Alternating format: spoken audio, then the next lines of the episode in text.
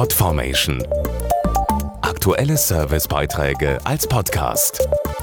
Regelmäßige Infos aus den Bereichen Service und Tipps. Mit rund 112.000 Mitarbeitern weltweit, davon allein über 35.000 in Deutschland und einem Umsatz von über 36 Milliarden Euro ist Bayer eines der wichtigsten deutschen Unternehmen. Verdient wird das Geld in den Bereichen Gesundheit für Mensch, Tier und Pflanze, Agrarwirtschaft und modernen Werkstoffen.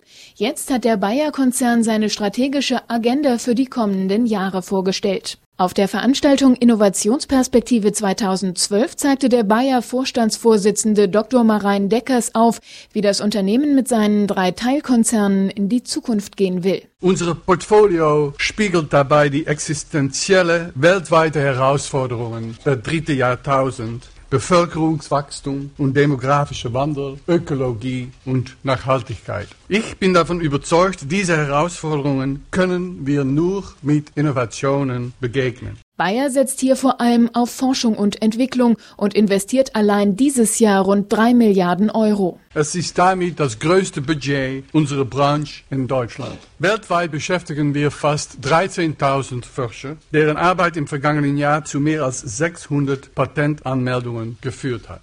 Allein 35 Medikamente sind zurzeit in der sogenannten Pharma-Pipeline, beispielsweise gegen Krebs, Augenleiden oder Lungenhochdruck. Die entsprechende Zulassungen vorausgesetzt, liegt das Spitzenumsatzpotenzial in der Größenordnung von mehr als 5,5 Milliarden Euro pro Jahr. Auch im Bereich Pflanzengesundheit forscht Bayer mit Crop Science, um auf den begrenzten Flächen der Erde mehr Lebensmittel produzieren zu können.